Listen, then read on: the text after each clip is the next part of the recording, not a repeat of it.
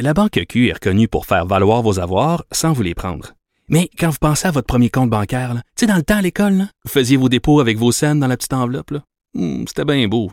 Mais avec le temps, ce vieux compte-là vous a coûté des milliers de dollars en frais, puis vous ne faites pas une scène d'intérêt. Avec la Banque Q, vous obtenez des intérêts élevés et aucun frais sur vos services bancaires courants. Autrement dit, ça fait pas mal plus de scènes dans votre enveloppe, ça. Banque Q. Faites valoir vos avoirs. Visitez banqueq.ca pour en savoir plus. Pendant que votre attention est centrée sur vos urgences du matin, vos réunions d'affaires du midi, votre retour à la maison ou votre emploi du soir, celle de Desjardins Entreprises est centrée sur plus de 400 000 entreprises à toute heure du jour. Grâce à notre connaissance des secteurs d'activité et à notre accompagnement spécialisé, nous aidons les entrepreneurs à relever chaque défi pour qu'ils puissent rester centrés sur ce qui compte, le développement de leur entreprise.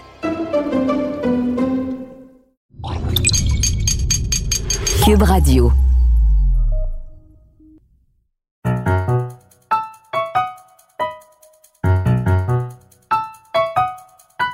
Ici Mathieu Boccoté et bienvenue aux Idées mènent le monde.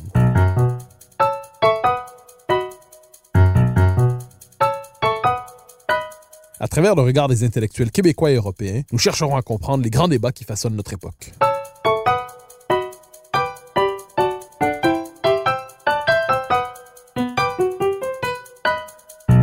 On a tendance trop souvent à réduire la littérature au simple domaine de la fiction, alors qu'elle représente aussi, et peut-être d'abord, une manière d'enquêter sur le monde, d'aborder de manière unique la condition humaine. Encore doit-on trouver des lecteurs capables de questionner les grandes œuvres, d'en explorer le sens.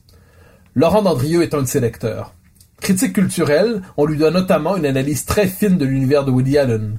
Et dans un très beau livre qu'il vient de faire paraître ces jours-ci, La confrérie des intranquilles, aux éditions de l'Homme Nouveau, il se plonge en l'œuvre de 21 écrivains pour mieux comprendre leurs quêtes, leurs hantises, leurs obsessions. C'est pour en parler que je le reçois aujourd'hui. Laurent Dandrieux, bonjour. Bonjour Mathieu côté. Alors, une question première à propos de ce très beau livre. Euh, 21 écrivains, 21 auteurs, 21 artistes. Euh, une question me, me, hante lorsque je vous lis. Est-ce qu'on peut dire que chacun de ces écrivains sont hantés d'une manière ou de l'autre par le sentiment de la fin d'un monde, par le sentiment de perdre, d'être les contemporains du passage d'une civilisation à l'autre et de chercher à conserver d'une manière ou de l'autre une trace du monde en train de disparaître?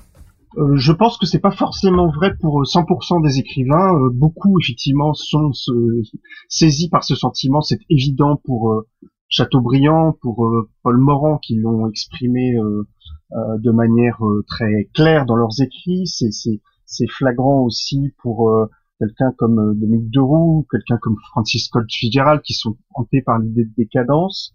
je pense que d'autres sont plus hantés par le sentiment de de la difficulté, de l'étrangeté d'être au monde, euh, ce que j'ai voulu réunir sous ce terme de d'intranquillité, ce sentiment de manque, ce sentiment d'incomplétude qui fait leur fait sentir d'une certaine façon, de manière plus ou moins consciente, euh, qu'ils sont en exil euh, sur cette terre euh, où la, la, la, la réalité qu'ils ont sous les yeux ne veut pas répondre à la totalité de leurs aspirations. Euh, pour les plus chrétiens d'entre eux, évidemment, ça va prendre une dimension explicitement métaphysique, et ça va s'expliquer euh, par le concept de, de, de, de péché originel. Pour quelqu'un qui, qui, ne se dit pas chrétien comme Suran, lui, il va appeler ça la chute dans le temps. Mais il y a quand même cette idée, je pense qu'il les rassemble tous, euh, même ceux qui ont euh, effectivement une dimension. Alors que le, le, sentiment apocalyptique que vous décriviez est, est, euh, est plus flagrant chez ceux qui ont une réflexion plus politique. Et tous les autres, en revanche, vont être pris par ce sentiment de, de, d'incomplétude, d'intranquillité, et donc utiliser leur œuvre comme un ressort, comme un levier pour essayer de, de traverser les apparences et voir ce qui se cache euh, au-delà du masque du réel. Alors justement, vous nous dites ce sont des intranquilles. Hein. C'est le, le, point commun entre ces écrivains. On y trouve euh, Chateaubriand, on y trouve Fitzgerald, on y trouve Drieux, Paul Morand, Julien Green, Dominique Deroux, Hergé, Sioran, on pourrait en nommer plusieurs autres. Et vous le notez dans votre introduction, il y a peut-être, il y a peut-être chez eux une forme de tension entre d'un côté, je l'évoquais plutôt, la nostalgie et aussi une quête de l'absolu.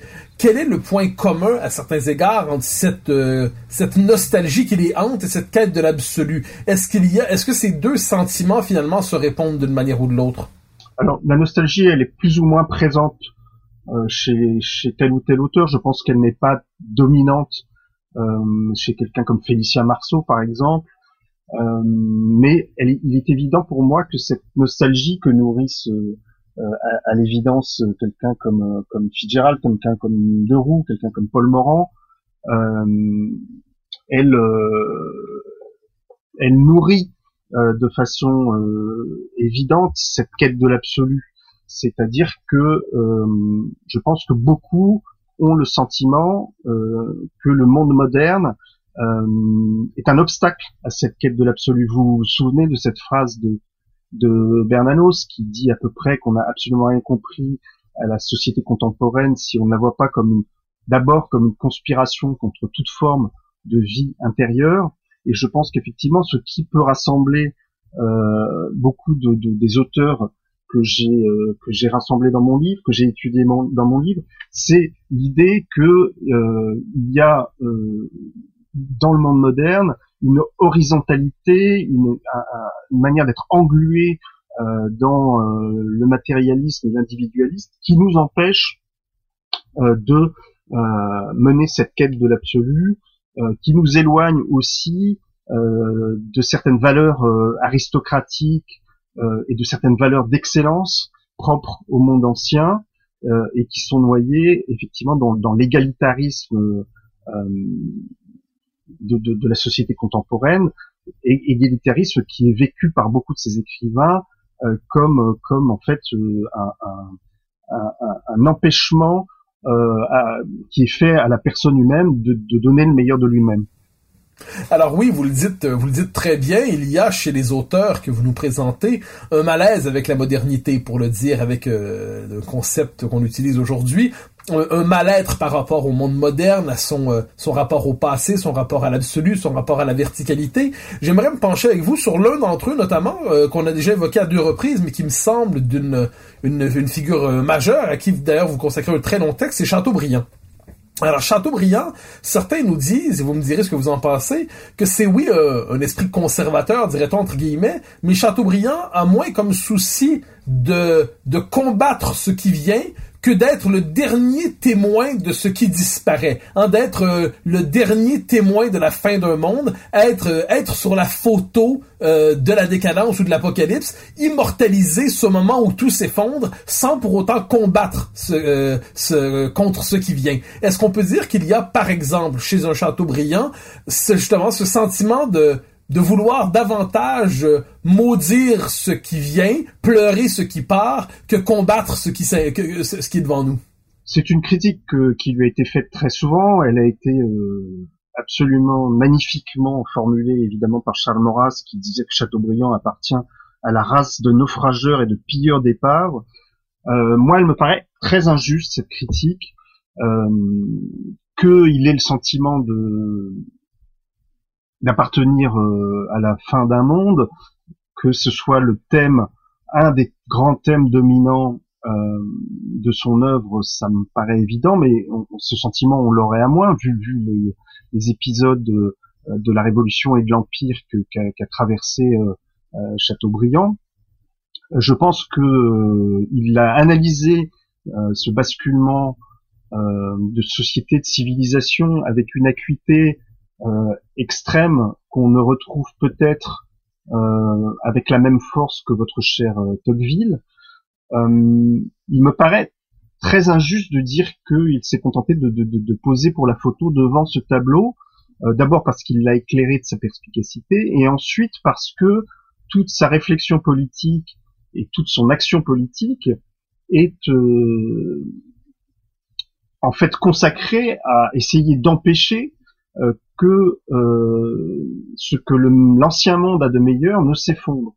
Et donc il essaye euh, de, réconcilier les principes de liberté et le, les principes d'égalité qu'il voit comme inéluctablement conquérants. Il essaye de les réconcilier avec la religion et avec la monarchie, qui ne soit pas parvenu à réaliser cette synthèse de manière efficace euh, est tout à fait évident.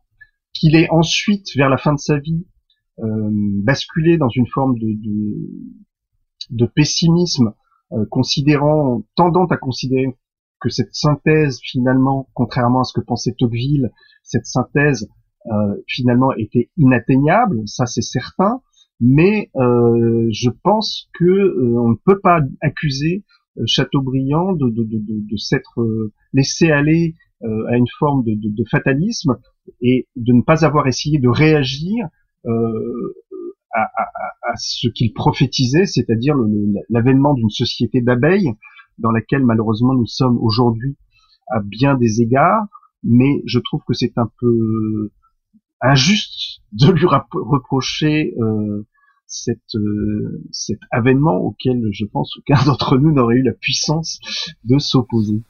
Alors, je reviens sur cette question, non pas que je voulais reprendre cette critique, mais l'évoquer simplement pour vous donner l'occasion d'y répondre. Mais est-ce qu'on peut dire qu'il y a chez certains des personnages que vous rencontrez, euh, que vous présentez, je pense à Chateaubriand, je pense, on pense aussi ici à Dominique Deroux, euh, qui est un peu moins connu de ce côté de l'Atlantique, mais qui est à l'origine notamment des Cahiers de Lerne, par exemple, qui est l'auteur du Cinquième Empire, qui est à la revue, euh, si je ne me trompe pas, immédiatement. Euh, est-ce qu'il y a, par exemple, chez un Chateaubriand et un Dominique de Roux, chacun à leur manière, chacun dans leur mesure, le sentiment peut-être de s'engager contre l'inéluctable? J'entends par là que ce sont des hommes tentés par l'action, dans un monde où l'action semble vaine tellement les forces de l'histoire sont pesantes. Est-ce qu'on peut dire qu'il y aura une forme de, de trait commun psychologique à certains conservateurs, entre guillemets, cette idée qu'il faut faire quelque chose, même si on sent la vanité fondamentale de toute forme d'action quand la vague est tellement forte? Est-ce qu'on peut croire qu'un un point commun, par exemple ici, entre Chateaubriand et Dominique Deroux? Oui, alors je pense que les, les, la question ne se pose pas dans les mêmes termes pour l'un et pour l'autre à cause du décalage euh, historique, c'est-à-dire que Chateaubriand assiste à, l'effondrement d'un monde, à l'avènement d'une nouvelle civilisation qui, nous, avec le recul historique, nous paraît inéluctable, mais lui, euh, en tant qu'il était témoin de l'histoire se faisant, a pu croire qu'il était euh, dans, la possibilité, dans l'ordre des choses possibles, de, sinon d'inverser le cours des choses, du moins de l'infléchir. Et je pense que ce n'est que à la toute fin de sa vie, euh, avec l'effondrement de la monarchie de Juillet, qu'il a euh, réalisé que effectivement ses efforts avaient été vains. Avec Dominique Deroux, donc nous sommes nous sommes un siècle un siècle et demi plus tard, et donc les circonstances sont tout à fait différentes. Il y a effectivement un sentiment d'inéluctabilité vis-à-vis de la, la, la, montée en puissance euh, de, de, la modernité et de son égalitarisme niveleur, euh, mais je crois qu'il a là effectivement quelque chose qui ressort de ce que euh, Monterland appelait euh, le service inutile, c'est-à-dire qu'on n'est pas du tout certain que les efforts que l'on va mener pour euh, défendre euh, ce qu'on estime être indispensable à la survie de la civilisation, eh on n'est pas du tout certain que ces efforts vont être fructueux, on est même presque sûr du contraire, mais dans la mesure où un, euh, on n'a aucune certitude de, cette vanité de nos efforts, eh bien il faut les mener quand même, et d'autre part, il faut les mener quand même comme un, effort, comme un, comme un devoir que l'on se doit à soi-même, que l'on se doit, qu'on doit euh, à sa conscience, et que, que l'on doit une certaine idée de la vérité, comme une sorte de témoignage que l'on doit apporter à la vérité, euh, le témoignage qu'on voit à la vérité étant totalement déconnecté de l'idée de l'efficacité. C'est-à-dire que, euh, par définition, il s'agit de transmettre une flamme, de transmettre un flambeau, euh, et quand bien même ça n'aurait aucune incidence politique, si on a transmis ce flambeau à une seule personne, eh bien les efforts n'ont pas été vains. Alors, on vient d'évoquer Chateaubriand, on vient d'évoquer Dominique Deroux, deux esprits brillants dans le cas de Chateaubriand, génie littéraire sans le moindre doute hanté par l'action, à certains égards, tenté par l'action, euh, dont, dont, ce qui fait en sorte d'ailleurs que leur vie est une œuvre en tant que telle. Ils ont fait une œuvre, mais leur vie est une œuvre aussi.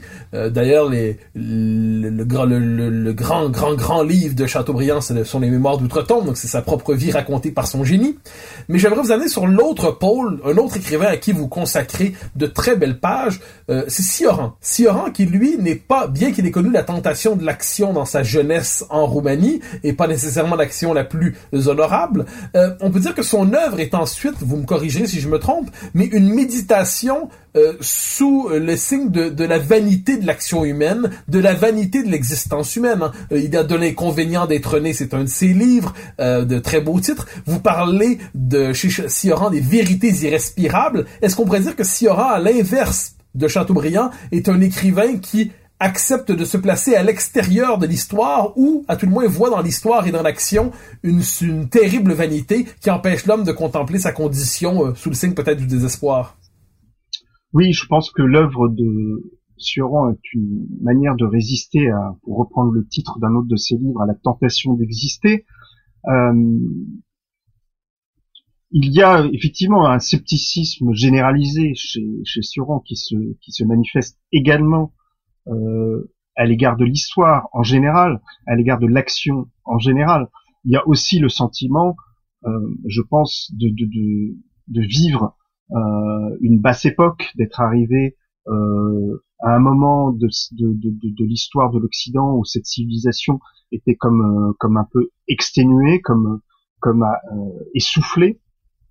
Euh, ce qui est certain, c'est que euh, Sioran n'a pas n'a pas eu de vie pour autant pour ainsi dire. Il a vécu toute sa toute, toute sa vie dans, dans, un, dans un studio parisien, à ne faire rien d'autre qu'à se promener, méditer, et écrire et effectivement lutter euh, contre euh, la tentation du désespoir, essayer de la conjurer par l'écriture euh, et finalement établir une sorte de métaphysique négative, c'est-à-dire comment réussir à vivre quand on professe de croire en absolument rien, euh, ce qui est très intéressant chez Sioran, c'est que c'est une, métaphysique négative qui finit par être affirmative, c'est-à-dire que il est tellement en réaction perpétuelle contre euh, le christianisme notamment, euh, qu'il finit par euh, par l'illustrer d'une certaine façon et par en donner une forme et en ressentir certainement une forme de nostalgie. Alors, je reviens un instant sur Sioran. Vous nous dites, euh, et ça nous amènera sur un thème qui est très présent dans votre livre, vous nous dites Sioran, bon, c'est une œuvre exceptionnelle, on, mais il n'y a presque pas de vie chez Sioran. C'est-à-dire, euh, il est dans son, son appartement avec son épouse, il se promène dans le jardin du Luxembourg, il a une vie assez, euh, il fait du vélo un peu en Normandie de temps en temps, mais globalement, c'est un homme dont l'existence n'est pas véritablement euh, porte, pas porteuse d'une biographie, disons ça comme ça. mais vous nous dites qu'à certains, pour certains des écrivains que vous vous nous présentez dans ces écrivains intranquilles, dans certains cas, la vie en vient à écraser l'œuvre. C'est-à-dire que leur vie a pris une telle place qu'on en vient quelquefois à oublier l'intérêt de leur œuvre. Est-ce que c'est le cas, est-ce que j'ai bien compris que c'est le cas de certains des écrivains dont vous nous parlez? Et si oui, pourriez-vous nous donner un ou deux exemples de ces écrivains dont la vie est telle qu'on en vient quelquefois oublier qu'ils furent aussi de grands écrivains? Alors, le cas emblématique de ça, c'est évidemment Drieux-La Rochelle, en raison euh, de ses engagements politiques désastreux et, et, et, aussi de son antisémitisme, qui ont fini par masquer euh, l'œuvre euh, et faire écran euh, vis-à-vis de vis-à-vis de l'œuvre. Il y a un autre cas qui est, qui est intéressant, qui qui est, celui de Fitzgerald, parce que Fitzgerald effectivement a tendance aussi à être un peu écrasé par sa légende, c'est-à-dire que euh, il est devenu euh, le symbole de, de ce qu'on a appelé les, les, les Roaring Twenties, c'est-à-dire ces, ces, ces, années d'après-guerre mondiale euh, où la société occidentale a paru s'étourdir euh, dans une dans, une ivresse de nouveautés et, et de fêtes diverses. et donc le, le, l'incarnation de, de, cette de cette époque qui est devenue Fitzgerald a pu euh, masquer son son œuvre et, lui conférer une, sorte d'aura de négative, de superficialité. Mais en même temps, euh, ce qui est intéressant chez Fitzgerald, c'est la façon dont cette légende se confond avec l'œuvre, c'est-à-dire que euh, cette euh, cette superficialité dans laquelle il se mouvait et contre laquelle il réagit en permanence est la matière même de son œuvre finalement. Et, et une partie importante de, le, de, de la tragédie, euh, du sentiment tragique qui, euh, qui rend son œuvre euh, si, si touchante. en fait, c'est assez intéressant de voir que la façon dont, dont, dont la vie euh, pour beaucoup de ces écrivains, dont leur vie personnelle interagit avec leur œuvre. Elle ne l'explique pas évidemment. Faut pas faire du saint beuve, faut tomber dans une clé euh, explicative qu'on chercherait dans la vie. Mais malgré tout, elle la nourrit évidemment, elle l'éclaire, et c'est aussi euh, une partie du travail euh, de critique à mon avis que d'essayer de mettre cela en lumière. La Banque Q est reconnue pour faire valoir vos avoirs sans vous les prendre. Mais quand vous pensez à votre premier compte bancaire, tu sais, dans le temps à l'école, vous faisiez vos dépôts avec vos scènes dans la petite enveloppe. Hmm, c'était bien beau. Mais avec le temps, ce compte-là vous a coûté des milliers de dollars en frais, puis vous ne faites pas une scène d'intérêt. Avec la banque Q, vous obtenez des intérêts élevés et aucun frais sur vos services bancaires courants. Autrement dit, ça fait pas mal plus de scènes dans votre enveloppe, ça. Banque Q, faites valoir vos avoirs. Visitez banqueq.ca pour en savoir plus. Pendant que votre attention est centrée sur cette voix qui vous parle ici, ou encore là, tout près ici, très loin là-bas, ou même très, très loin, Celle de Desjardins Entreprises est centrée sur plus de 400 000 entreprises partout autour de vous. Depuis plus de 120 ans, nos équipes dédiées accompagnent les entrepreneurs d'ici à chaque étape pour qu'ils puissent rester centrés sur ce qui compte, la croissance de leur entreprise.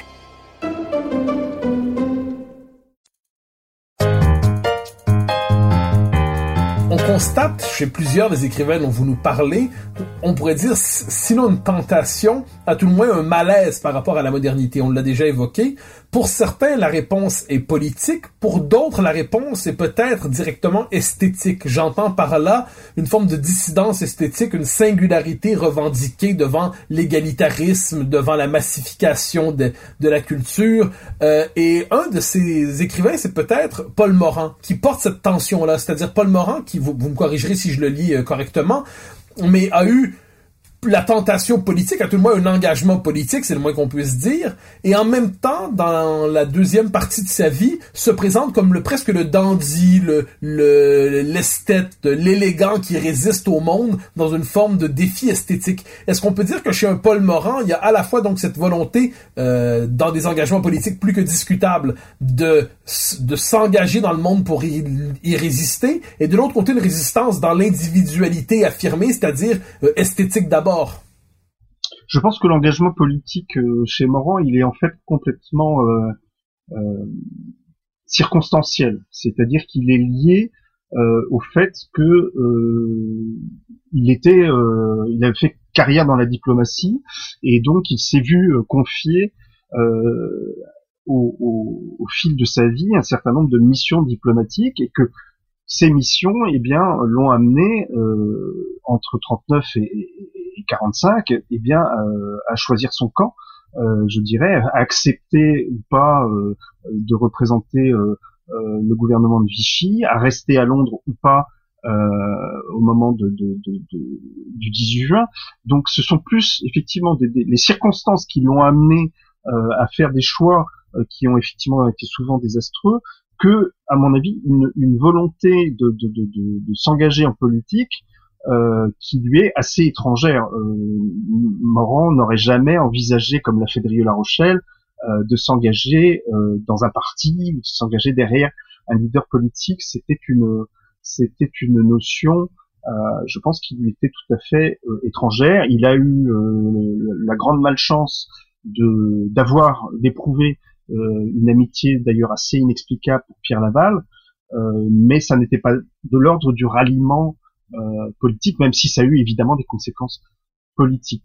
Euh, je pense que le, le, cœur de, de, de, de, de l'engagement euh, de Paul Morin, il est littéraire, il est euh, de, de, se faire effectivement le scribe d'un monde, d'une civilisation qui est en train de finir, qui est en train de s'écrouler, et à travers cette description d'une apocalypse qui, qui, est vraiment très très frappante quand on quand on lit ses œuvres, à travers la description de cet apocalypse, se faire à contre-courant euh, le, le, chantre de euh, certaines valeurs euh, du monde ancien qui sont niées par l'avènement de la modernité. Je pense que parmi ces valeurs du monde ancien, il y a certaines valeurs d'élitisme et d'aristocratie, certaines valeurs d'excellence qu'il voyait menacées de disparaître sous l'effet de l'individualisme et de l'égalitarisme. Il y a aussi, euh, paradoxalement, euh, les valeurs de la diversité, c'est-à-dire que Morand était un grand amoureux de la bigarrure du monde. Euh, c'est pour ça qu'il voyageait autant. C'était pour, célébrer et, goûter la, la, bigarrure du monde. Et ce qui l'effrayait dans, la modernité, c'était son uniformisation, son côté niveleur, le, côté que effectivement euh, tout allait se fondre dans un grand magma un peu uniforme, ce qu'il appelait l'avènement d'un monde gris. Euh, et, je pense qu'à travers son œuvre, euh, il a au contraire essayé de célébrer la beauté de la richesse humaine, de sa diversité, de, la, juxtaposition des, des, civilisations au lieu euh, du, métissage universel que nous propose la modernité. Alors, je vous ramène une dernière fois, avant d'aller directement vers votre travail, à vous comme critique littéraire, sur le point commun de ces écrivains. Alors, le thème revient, c'est le malaise par rapport à la modernité, le malaise par rapport au, euh, au ce qu'on pourrait dire à son côté niveleur, son côté d'homogénéisation, de, de, dissolution des formes, de dissolution des normes. Euh, est-ce que finalement on pourrait vraiment trouver un, est-ce que ce, ce, malaise par rapport à la modernité, sauf peut-être pour, pour Montaigne évidemment au début, est le véritable point commun qui pourrait lier vos intranquilles? Si vos intranquilles devaient avoir un point qui les relie, au-delà de la sensibilité, de l'affection que vous pouvez avoir pour chacun d'entre eux, un point, on pourrait dire, euh, philosophique, un point euh, intellectuel, euh, un point esthétique peut-être, est-ce qu'on pourrait dire que c'est justement ce, ce malaise par rapport à la modernité qui vient et qui engloutit tout? Non, je ne le placerai pas là parce que je pense que ce malaise, euh, il, est, plus ou moins fort euh, suivant les différents écrivains que j'ai que j'ai étudiés. Euh, en revanche, il me paraît qu'il y a quelque chose qui les qui les réunit absolument tous sous des formes extrêmement diverses, mais vraiment qui, qui, constitue le point commun. C'est ce sentiment d'incomplétude, ce sentiment que euh, le réel qui se présente à nos yeux n'est pas assez riche et assez fort pour répondre aux aspirations infinies qui sont dans le corps humain et qu'il doit y avoir donc quelque chose au-delà des apparences, au-delà du réel observable, il y a quelque chose, une réalité cachée euh, qui seule est capable euh, de nous combler et de répondre à ce sentiment euh, que, que, nous, que nous ressentons tous plus ou moins confusément. Alors c'est évidemment chez un écrivain euh, catholique comme Julien Green, euh, ça, ce sentiment va, va, se référer et trouver sa résolution évidemment euh, dans la foi catholique, dans, dans, dans l'espérance chrétienne. Euh, chez d'autres, c'est évidemment beaucoup plus diffus et, et, et je, je, cite par exemple le, destinateur, le dessinateur Sampé qui dit à un moment euh, nous sommes tous des petits bonshommes un peu un peu misérables en quête d'autres choses, mais nous ne savons pas quoi.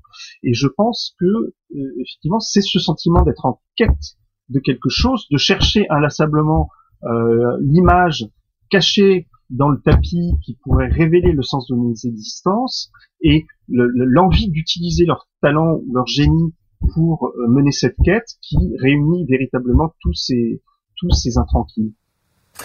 Alors, nous nous rapprochons euh, non seulement des écrivains que vous avez présentés, mais de l'auteur de ce livre, Laurent Dandrieux. Alors, il y a, je me permets de vous inscrire dans la liste, de vous traiter à la manière d'un écrivain, et moi je me prends dans, le rôle du critique.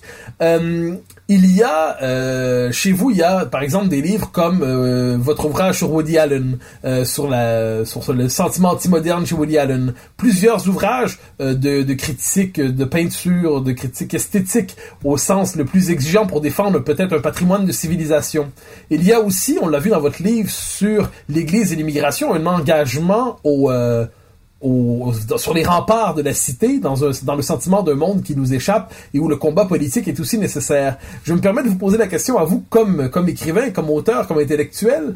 Euh, est-ce qu'il y a une tension lorsque vous, dans le travail que vous menez, entre d'un côté le désir de défendre le, patrimoine de civilisation qui est le nôtre et quelquefois le, désir ardent, le besoin d'aller rejoindre la bataille politique, idéologique, dans ce qu'elle peut avoir quelquefois d'insatisfaisant avec le sentiment d'une action qui peut être vaine, mais qui est quelquefois nécessaire pour empêcher ce que l'on croit être le pire d'arriver. Est-ce qu'il y a dans votre propre travail intellectuel cette tension? Alors c'est une question qui m'intéresse beaucoup parce que je pense qu'elle euh, révèle euh, une certaine euh, manière de penser qui est assez moderne finalement, si vous me permettez, qui peut être liée à, l'esprit démocratique dans la mesure où l'esprit démocratique nous, imposerait toujours plus ou moins de, de réfléchir de manière binaire et peut-être d'opposer des choses qui en réalité se complètent. Et moi, je ne vois pas de tension effectivement entre euh, le travail esthétique euh, ou culturel que je fais et la nécessité euh, de euh, monter au créneau pour défendre euh, la civilisation par des moyens plus directement politiques peut-être. Euh, vous savez, quand on quand on fait un peu de militantisme, quand on cherche à défendre une cause, dès que vous dites ah ben tiens, on pourrait euh, organiser une manifestation euh, pour, pour, pour, défendre cette cause, il y a immédiatement quelqu'un qui vous dit ah mais pas du tout, c'est une très mauvaise idée, il faut faire une pétition, et un troisième qui vous dit mais non, ces deux idées sont idiotes, euh, il faut écrire une tribune euh, dans un journal, alors que oh, la, la, réalité est naturellement qu'il faut à la fois faire une manifestation, écrire une pétition et, et, rédiger une tribune. Et je pense qu'effectivement, le fait de défendre euh, un certain nombre de, de, de, de, valeurs esthétiques à travers euh, des ouvrages de critique d'art ou euh, euh, des ouvrages de critique cinématographique ou de critique littéraire comme, comme cette confrérie des intranquilles, euh, est un travail de défense de, tout aussi utile à la défense de la civilisation qu'une activité euh, plus directement politique. Moi, j'espère mener les deux de front euh, je, je, je, crois pratiquer une forme de journalisme euh, de combat où euh, dès que j'en ai l'occasion, je, je, défends explicitement un, un, un, certain nombre de valeurs qui me paraissent indispensables à la survie de la civilisation. Je n'ai pas du tout le sentiment de faire autre chose quand je fais de la critique littéraire ou quand je fais de la critique cinématographique. Euh, je pense que un, des problèmes majeurs que rencontre euh, la civilisation euh, occidentale aujourd'hui, c'est que euh, elle est attaquée de toutes parts.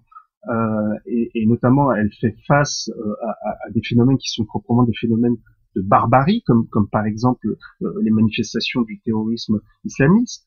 Et donc, elle éprouve cette civilisation européenne le besoin euh, de se défendre, le besoin instinctif de se défendre, mais le problème c'est qu'elle ne sait plus au nom de quoi. Elle ne sait plus ce qu'elle défend, elle ne sait plus ce qu'elle doit défendre, ce qu'elle doit aimer.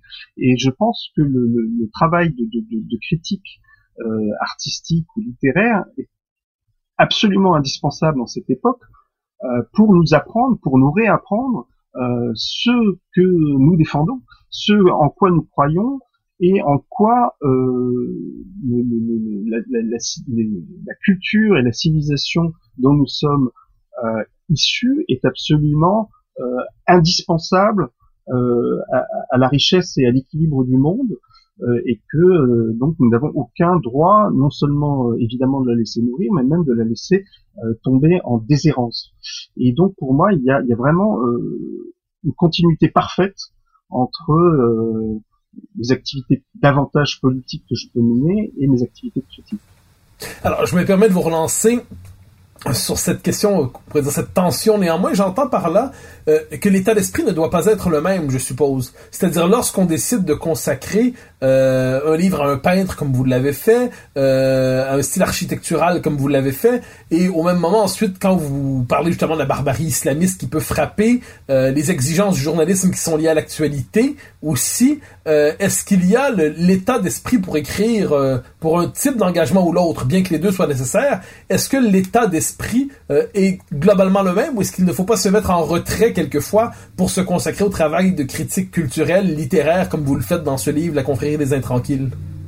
C'est une question difficile. Je pense que de toute façon, tout, travail euh, intellectuel, vous le savez bien, cher Mathieu, euh, nécessite une certaine, comment dire, une certaine retraite intérieure, un certain éloignement vis-à-vis du bruit du monde, une certaine prise de distance.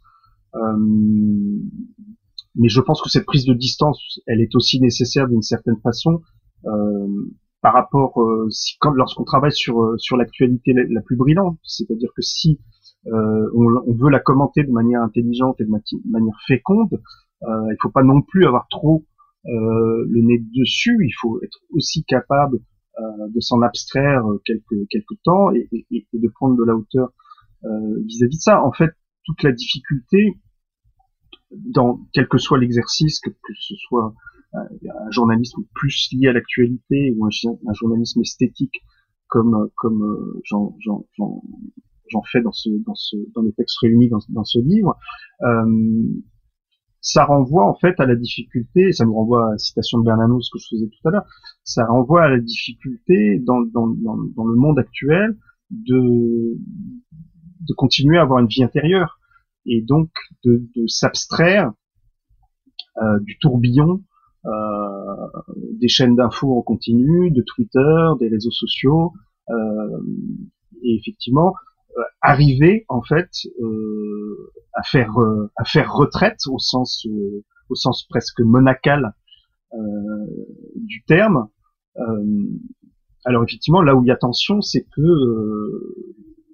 la retraite en question doit être temporaire, on ne doit pas se couper du monde sous peine de, de, de, cesser de le comprendre. Donc effectivement, il y a, y a, y a un phénomène de va-et-vient, ou un, phénomène peut-être de schizophrénie, peut-être aussi parfois, euh, pour euh, à la fois réussir à, à s'abstraire du réel pour le penser, et, euh, et en même temps ne pas perdre contact avec lui parce que c'est uniquement euh, euh, le contact, paradoxalement, c'est uniquement le contact avec le réel le plus euh, quotidien qui peut nous permettre d'accéder euh, au surnaturel notamment. Alors je vous impose, nous arrivons au temps de la dernière question, cette question que je vous impose, où je vous transforme en professeur. Il y a vos intranquilles que vous... Oui, bien sûr, hein, c'est inévitable. Alors il y a vos, intranquilles que vous nous présentez. Il y a différents, euh, à travers eux, il y a différentes œuvres par lesquelles on peut entrer en dans, dans, le, bel univers de la littérature, plusieurs sensibilités, plusieurs types d'œuvres. Euh, imaginons, en fait, la question viendra en deux temps. Imaginons que vous avez devant vous un, un, jeune homme qui est hanté justement par ce sentiment de malaise par rapport à la modernité et qui cherche vous, euh, qui cherche une œuvre pour être capable de de comprendre son propre sentiment, son attitude existentielle. Parmi tous vos intranquilles, euh, lequel proposeriez-vous comme, euh, comme porte d'entrée dans, dans l'univers de la littérature, à tout le moins dans, dans votre musée imaginaire, dans votre univers euh, littéraire C'est une question évidemment difficile parce que vous demandez à un critique de choisir entre ses auteurs de chevet, c'est un peu comme demander euh, quelqu'un de choisir entre ses enfants, même si en l'occurrence ce ne sont pas mes enfants du tout. Mais disons que je ferai une réponse en deux temps. Euh, je pense que celui qui évoque pour moi le plus intimement euh, mon rapport de, de, de, de, à la fois de fascination et de répulsion devant ce qui est en train de se passer et devant l'effondrement civilisationnel que représente la modernité, celui qui l'exprime pour moi le plus intimement, c'est probablement Paul Morand, et notamment le, le, Paul Morand de, de nouvelliste. Euh, après, puisque vous me demandez de m'adresser spécifiquement à un jeune, donc quelqu'un qui a quelques décennies de moins que moi, euh, je vais donc essayer de prendre en compte euh, sa sensibilité à lui, et je pense que peut-être il sera plus sensible pour, euh, s'il faut une porte d'entrée, euh, à ce que peut exprimer euh, Jean Raspail dans son œuvre, euh, cette espèce de comment dire cette espèce de recul instinctif euh, devant une certaine médiocrité une certaine médiocrité du monde contemporain devant son aplatissement dans le matérialisme le plus dépourvu d'idéal et au contraire l'alternative que fournissent les personnages de, de, de Jean Raspail qui sont toujours en train de chercher un, un territoire de substitution euh, où continuer euh, à cultiver les plus hautes valeurs morales qui, qui lui semblent, euh, qui leur semblent absolument indispensables à la continuité de la civilisation, mais qui effectivement sont menacées de dépérissement euh, dans notre euh, dans notre société contemporaine, qu'il faut donc d'une certaine façon transposer euh, dans des univers parallèles, dans des univers imaginaires ou dans des univers de prédilection. C'était évidemment pour Jean Raspail son, son, son, royaume plus ou moins imaginaire de Patagonie, mais on retrouve cette idée euh, dans, euh, son œuvre de, de transposer effectivement euh, les, les, vertus qui nous sont chères dans des patries imaginaires où on puisse les cultiver à loisir. Alors Laurent Dandrieux, je rappelle le titre de votre livre, La confrérie des intranquilles, un très beau livre qui paraît aux éditions de l'Homme Nouveau. Je vous remercie infiniment pour votre passage aux idées le monde. Merci à vous Mathieu.